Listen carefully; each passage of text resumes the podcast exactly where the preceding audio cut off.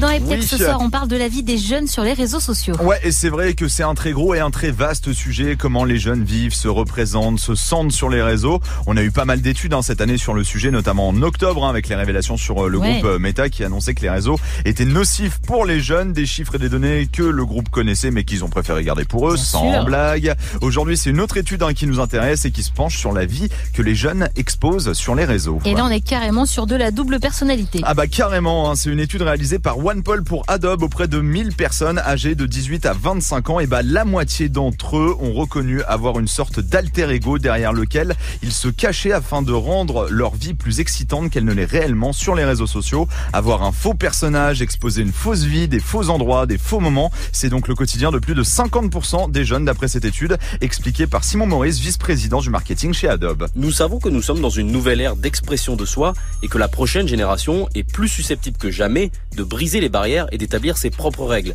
Mais parfois, le faire dans le monde réel peut être intimidant. Et on a plus de détails, hein, Geoffrey, sur ce que ressentent les jeunes par rapport à cette exposition. Ouais, c'est toujours euh, selon l'étude hein, menée par euh, OnePoll, on apprend que plus d'un jeune sur cinq n'aime pas exposer sa véritable personnalité en ligne, bien que 58% des répondants ont trouvé qu'avoir une présence sur les réseaux les faisait se sentir mieux dans leur peau. Ils sont même 34% à être plus en confiance en endossant un rôle sur les plateformes. Alors attention, le truc chelou, c'est que la moitié des membres de la génération Z considèrent ces plateformes comme le seul endroit où ils pourraient éventuellement vraiment être eux-mêmes.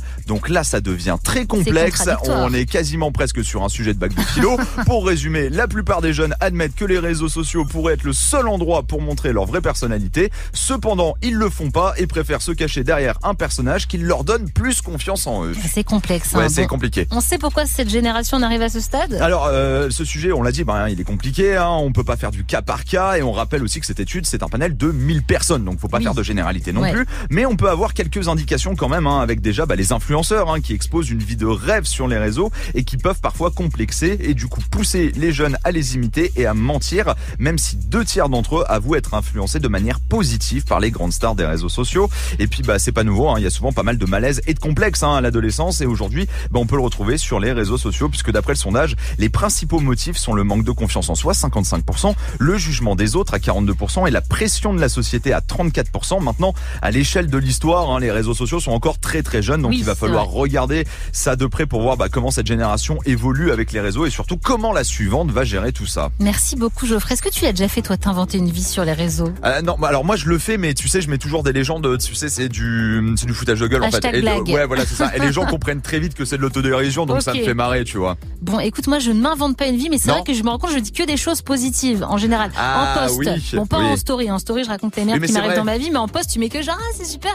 Du coup, après, tu crois des choses, ça va super, toi, en ce moment, tu dis, Bah ah ouais. non, il m'arrive que des merdes. Bah, je comprends pas. Bah, en tu fait, partages euh, les moments où ça va et tu partages jamais bah, les moments ça. où ça va pas. En même temps, les gens, ça les saoule si c'est un Instagram, oui, d'un autre côté, life, oui, ça va c'est jamais. hyper, si c'est hyper dark. Je suis pas sûr que les gens continuent à C'est vrai que liker. c'est compliqué de trouver le, le juste milieu entre la liker vérité. un, truc dark, tu vois, quelqu'un qui dit ouais, je, suis à deux doigts de me prendre, faire, hey cool, tiens, allez, cœur cœur sur toi, frérot. Donc c'est vrai que c'est un vaste sujet, mais hyper intéressant de cette étude. Merci beaucoup. On retrouve ta chronique en podcast sur move.fr.